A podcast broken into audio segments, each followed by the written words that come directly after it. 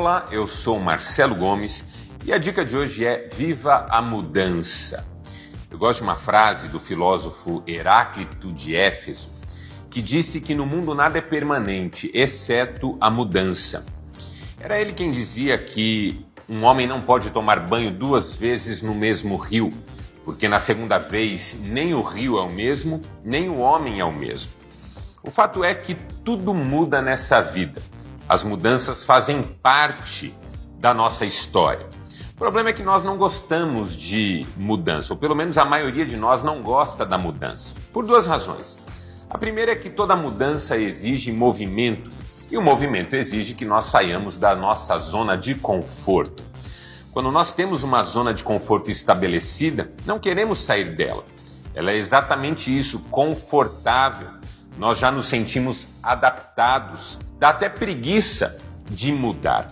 Mas a segunda razão pela qual nós não gostamos da mudança é que a mudança sugere o novo, e o novo é incerto, e o incerto nos traz algum medo. Será que vai ser bom? Será que vai ser ruim? Será que eu vou ser beneficiado? Será que eu vou ser prejudicado?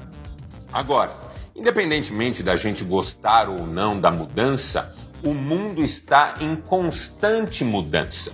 Nós estamos em movimento, a vida é dinâmica. Nós precisamos aceitar a mudança e aprender a mudar para não ficarmos para trás. E mudar significa mudar para melhor. O fato é que o mundo está mudando, nós estamos avançando, envelhecendo e precisamos amadurecer e precisamos melhorar e precisamos corrigir certos defeitos e precisamos servir melhor as pessoas que estão à nossa volta. Três palavras que sugerem mudança e uma só nos interessa. A palavra primeira é transformação, que é a que nos interessa. A segunda é deformação, que não nos interessa. E a terceira é conformação, que também não nos interessa. Conformar é sempre mudar para ficar nos mesmos espaços de conforto.